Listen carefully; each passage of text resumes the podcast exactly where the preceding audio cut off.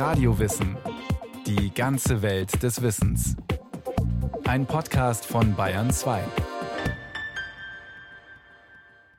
Wenn Weihnachten richtig in einem Debakel endet, dann würde ich sagen, dann sitzen überall wütende, enttäuschte, in ihren Sehnsüchten nicht wahrgenommene dort. Und dann hilft eben Alkohol oder viel Essen oder süße Plätzchen. Zucker und Alkohol als letzte Rettung, wenn's kracht. Warum das Fest der Liebe so oft in einer schrecklichen Bescherung endet. Justina Schreiber mit einer Erklärung. Weihnachten. Das krisenreiche Fest der Familie steht vor der Tür. Das Fest der lästigen Verpflichtungen.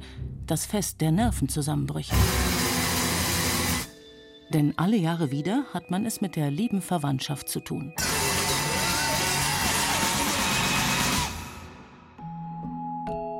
Da ist der Onkel, der immer recht haben will. Die super geizige Tante. Die kleine Schwester, die so schnell einschnappt. Und, und, und. Aber vielleicht reißen sich die Beteiligten dieses Mal ja zusammen.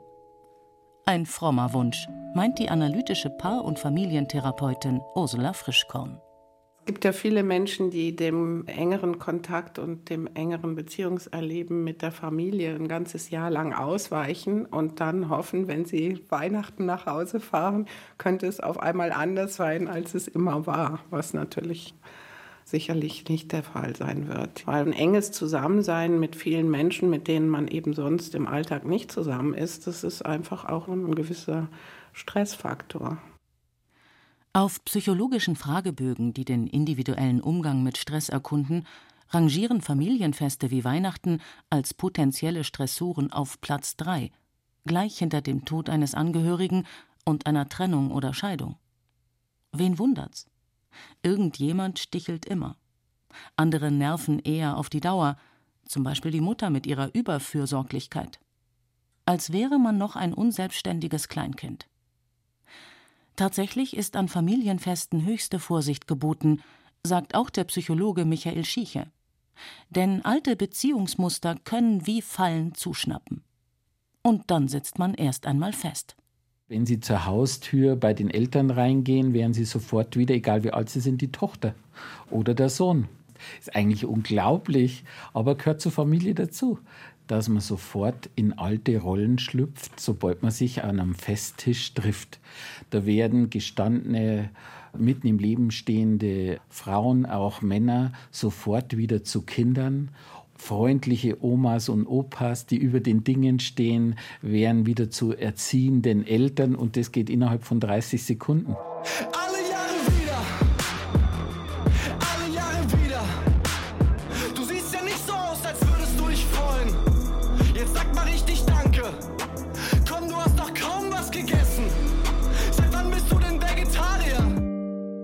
Es passiert fast wie das Amen in der Kirche. Eine falsche Bemerkung und der Haussegen hängt schief.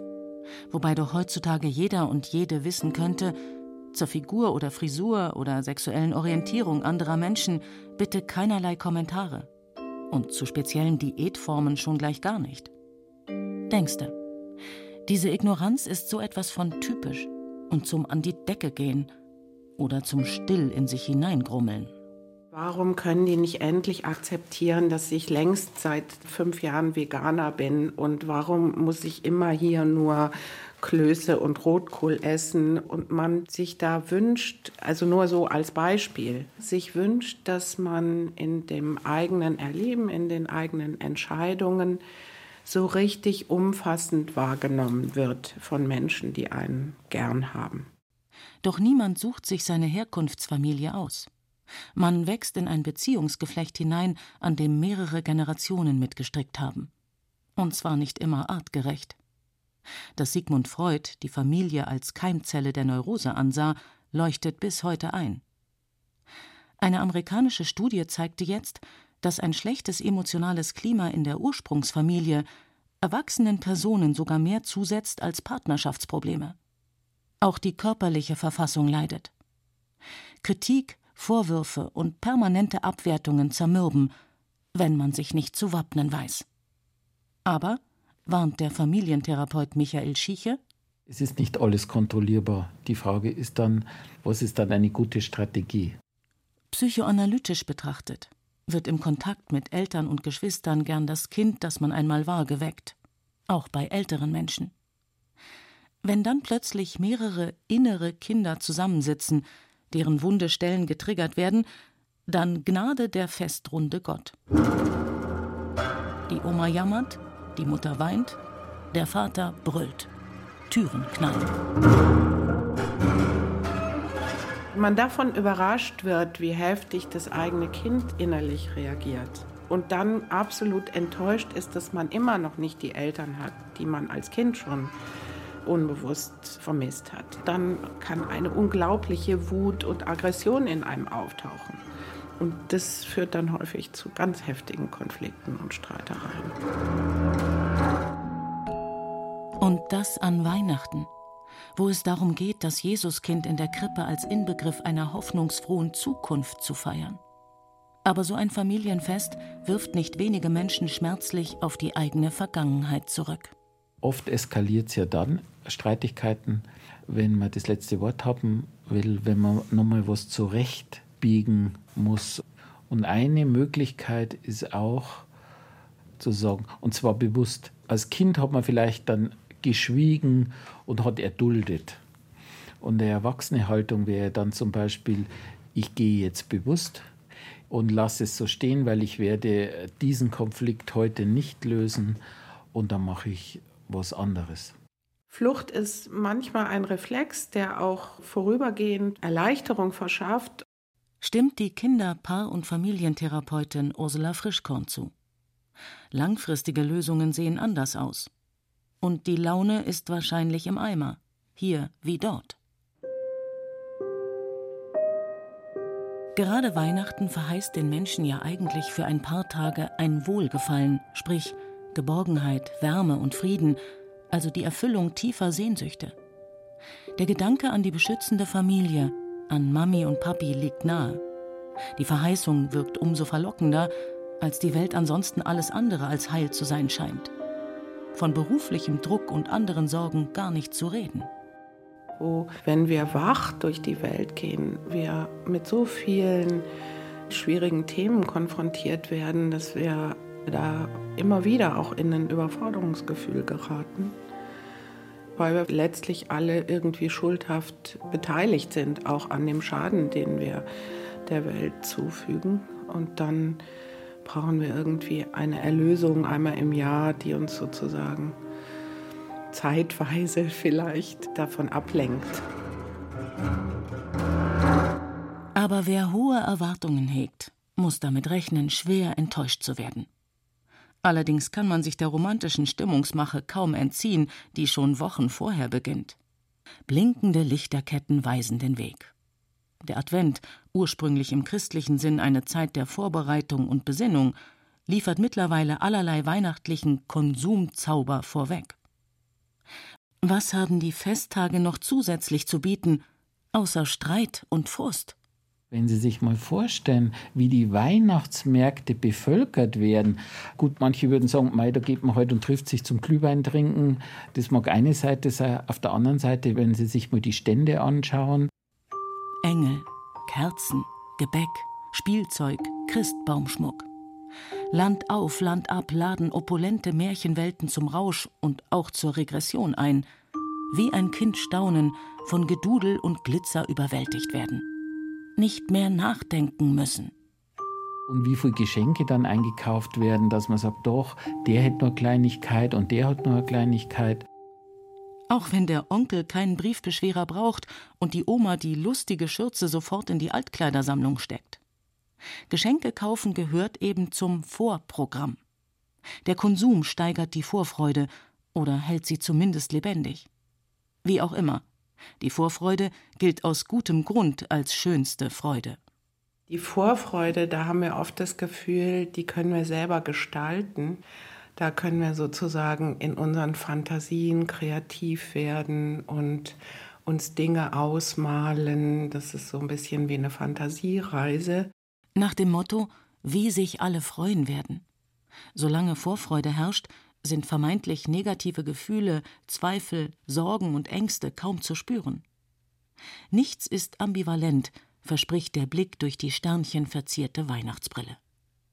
So sehen sie aus, die Alles ist gut Träume aus der Himmelsbäckerei. Wenn Sie sich mal die Werbung vor Weihnachten anschauen, es ist das perfekte Fest. Alle sind festlich gekleidet. Es gibt ein tolles Weihnachtsessen. Die Kerzen brennen. Alle sind ganz relaxed und es ist wunderschön. Aber so sehr man es für sich und seine Liebsten auch anstrebt, es gibt kein Paradies auf Erden. Da spielt weder die Welt noch die restliche Familie mit. Apropos, Wer nimmt eigentlich die demente Uroma am ersten Feiertag zu sich? Halleluja! Es reicht ja schon, dass der Lebensgefährte jetzt doch mit seiner Tochter zu den Eltern der Ex-Frau fährt. Schwupps, ist die schöne Vorfreude dahin. Wenn man es dann mit wirklichen Menschen zu tun bekommt und mit der Realität der eigenen Familie und mit all dem, was da auch konflikthaft oder schwierig ist, dann hat man, wenn man nicht aufpasst, so ein kindliches Gefühl, die eigenen Träume werden mutwillig von den anderen zerstört und man ist frustriert, weil man wieder nicht das erleben kann, wo man gedacht hat, dass es einem zustünde. Da sitzt eine unwillkommene Person mit am Tisch. Hier streiten die Eltern bis kurz vor der Bescherung. Dort ziehen sich die Stunden langweilig dahin. Und das soll Weihnachten sein? Das Fest der Liebe und Familie? Ist man extra von weit her angereist, um sich einsamer denn je zu fühlen? Als hart arbeitender Mensch hätte man wohl etwas mehr Erholung und Entspannung verdient. Leider ist die Familie keine emotionale Tankstelle, die sich nach Belieben anzapfen lässt, sagt die Paar- und Familientherapeutin Ursula Frischkorn. Da hilft auch kein Protest. Im Gegenteil. Viele Menschen haben das Gefühl, dass Wünsche nicht nur Wünsche sind, sondern dass sie irgendwie auch ein Anrecht haben, dass Wünsche erfüllt werden, weil so vieles kann man ja auf Knopfdruck kaufen und sich bestellen und sich verschaffen, aber gute, liebevolle Gefühle, überhaupt Gefühle kann man nicht ohne weiteres selber alleine herstellen. Gefühle entstehen im Kontakt. Etwas haben wollen oder miteinander sein. Die Frage steht an Weihnachten unübersehbar im Raum. An Weihnachten beschenkt man sich kreuz und quer. Obwohl mittlerweile so manche Familie den Konsum und Warenhype begrenzt und Bescheidenheit übt, bleibt es das Fest, an dem Wünsche eine wichtige Rolle spielen, materielle wie immaterielle. Sofern vorhanden, rücken die kleinen Kinder in den Fokus. Weil es so süß ist, wie sie noch ans Christkind glauben aber im Grunde geht es an Weihnachten um alle Menschen. Da haben Sie keine Person, die im Mittelpunkt steht, wo man die Entscheidungen akzeptiert. Weihnachten haben Sie das nicht. Das ist generationenübergreifend. Es ist das Weihnachtsfest von jedem. Wer orientiert sich an wem? Wer ordnet sich unter? Wer passt sich an? Die Alten den Jungen oder umgekehrt? Je größer und verzweigter die Verwandtschaft, desto verzwickter die Aufgabe allein schon logistisch. Man denke nur an die bis zu acht Großeltern moderner Patchwork-Kinder. Fast zwangsläufig ergeben sich Interessenskonflikte. Der Familientherapeut Michael Schieche nennt ein typisches Beispiel. Aus der Sicht der Großmutter ist ein berechtigtes Verlangen zu sagen, ich wünsche mir, dass die Familie an Weihnachten zusammen ist und dass ihr mich besuchen kommt. Würde ich zur Großmutter sagen, darf sie sich auch wünschen. Und zu den Eltern würde ich sagen, und sie dürfen sich auch wünschen, dass sie sagen, ich möchte Weihnachten haben, wo ich nicht nur auf der Straße unterwegs bin und unterschiedliche Leute besuche. Und jetzt müssen wir heute überlegen, gibt es einen Kompromiss? Das bedeutet verhandeln und prüfen. Was sind berechtigte Wünsche?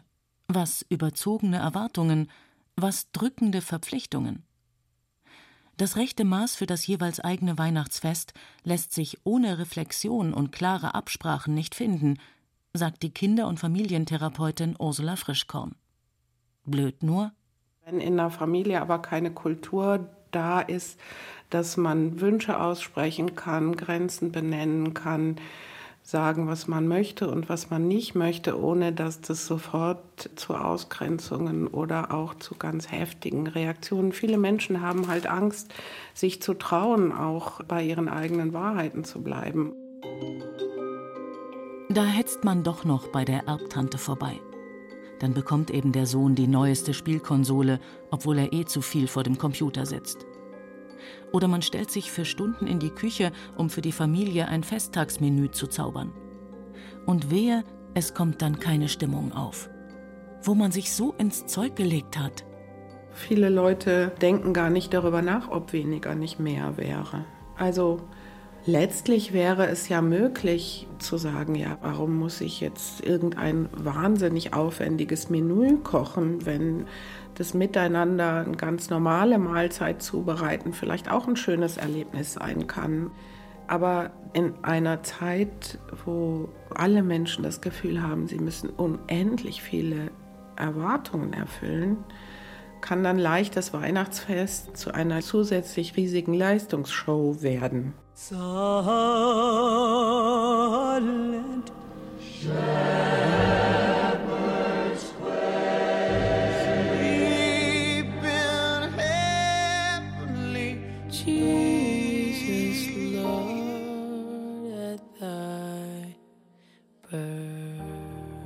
Das perfekte Weihnachten.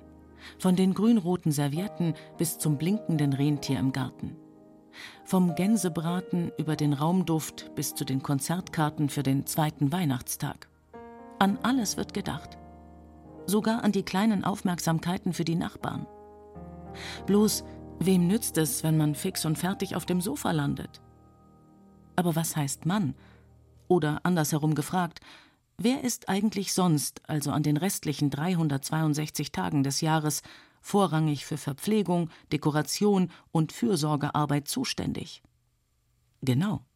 Ihren großen Beitrag leisten dann oft die Mütter, die versuchen, aus der traditionellen Rolle auf der einen Seite Haushalt, Kochen, Festvorbereitung, Plätzchen backen, die Kinder bei der Stange halten, viele Termine in der Vorweihnachtszeit, wo die Kinder hingefahren werden müssen. Das macht es für die Mütter nicht einfach zu jonglieren und dann, wenn die an die Arbeit gehen, früher war es ja so, dass man sagt, Mai im Dezember, da ist die Arbeit weniger geworden. Jetzt ist Jahresabschluss, Quartalsende und man muss noch ganz viel Besorgungen machen, weil ja schon mehr geschenkt wird. Das ist ein Problem. Und zwar ein Problem, das doppelbelasteten Müttern nicht nur an Weihnachten zusetzt. Unzufriedenheit und Beziehungsprobleme können die Folge sein. Psychologen nennen es Gratifikationskrise, wenn das Gefühl dominiert, draufzuzahlen, nicht auf die Kosten zu kommen, ausgebrannt und leer zu sein. Da nützt auch der Ring nichts, den der Gatte noch kurz vor Ladenschluss gekauft hat. Der Austausch von Geschenken, das Prinzip des Gibst du mir, dann geb ich dir, gerät an seine Grenzen, wenn es um emotionale Bedürfnisse geht.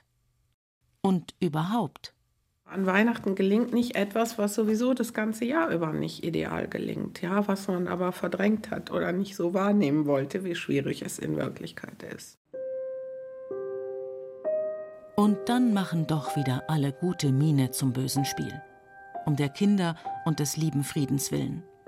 Erst wird gemeinsam der Baum geschmückt, dann geht es ab in die Kirche. Dann folgt die Bescherung. Mal gehört Musik aus der Konserve dazu, mal der Einsatz von Blockflöten. Tradition ist eben Tradition. Traditionen haben ja auch einen Vorteil, sie geben wahnsinnig viel Sicherheit, wenn ich mir denke, ach ja, Weihnachten wie vor 20 Jahren, da weiß ich, wo es läuft, da muss ich mir keine Gedanken machen, was zum Essen gibt, weil es gibt immer das Gleiche. Warum nicht? Was aber, wenn Traditionslinien aufeinanderprallen, etwa weil ein Paar erstmals gemeinsam den Heiligabend feiert? Lametta ja oder nein? Das ist hier die Frage. Würstchen oder Raclette? Wenn gewohnte Abläufe zur Disposition stehen, kann es ungemütlich werden. Wenn nicht, allerdings genauso. Rituale laufen sich hohl, sobald sie nicht mehr sinnvoll sind, weil zum Beispiel zu viele Vegetarier und Veganer am Tisch sitzen. Familien, die gut funktionieren, tarieren ihre Rituale miteinander immer wieder neu aus. und sagen, was mögen wir, womit fühlen sich alle wohl, wo können alle gut mitleben, was sind aber auch irgendwie Rituale, die einfach nicht mehr stimmig sind oder wo irgendwer draußen bleibt oder wo jemand nicht mit dazu hineingeholt werden kann oder wie auch immer. Die zentrale Frage heißt, was ist wirklich nötig, wichtig und richtig, um zusammen ein schönes Familienfest zu feiern? Wäre doch interessant, was Onkel, Tante, Stiefkinder und Geschwister antworten. Vielleicht kommt ja einiges zur Sprache. Vielleicht aber doch wieder nichts. Dann ist es eben so, sagt die analytische Kinder-, Paar- und Familientherapeutin Ursula Frischkorn. Ich bin auch nicht der Meinung, dass man jetzt an Weihnachten sämtliche Dinge zum Thema machen sollte. Das ist vielleicht sogar der allerungünstigste Zeitpunkt, aber man könnte ja Weihnachten nutzen, um wahrzunehmen, was eigentlich schwierig ist und sich wirklich vornehmen, dann mal einen langen Spaziergang im Mai zu machen oder im Oktober und da schon drüber zu sprechen, was man eigentlich anders möchte. Das verhagelte Fest, das man frustriert und mit überfülltem Magen verlässt, birgt eine Chance. Der Familientherapeut Michael Schieche schlägt vor, dass man sich die Frage stellt: Was ist das Gute am Schlechten? Vielleicht kann man ja Enttäuschung als Antrieb für Veränderung nehmen. Einmal und nie wieder. Ist auch eine Möglichkeit, wenn es ganz schief läuft, damit umzugehen. Entwicklungen anstoßen. Ans Morgen denken. Familien sind lebendige Gebilde. Kinder werden geboren, wachsen heran, Alte sterben. Menschen gehen fort, andere kommen hinzu. Die Veränderung gehört zum System, so steht es schon in der Bibel.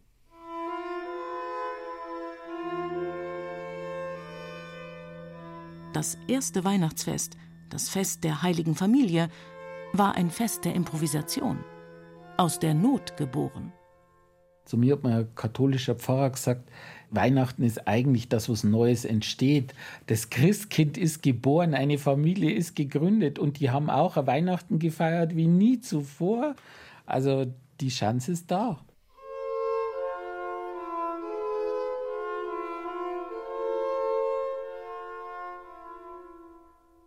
Sie hörten einen Podcast von Radio Wissen auf Bayern 2. Autorin Justina Schreiber. Es sprach Katja Amberger. Regie Irene Schuck, in der Technik Markus Huber, Redaktion Susanne Pölchau. Eine Produktion von Radio Wissen.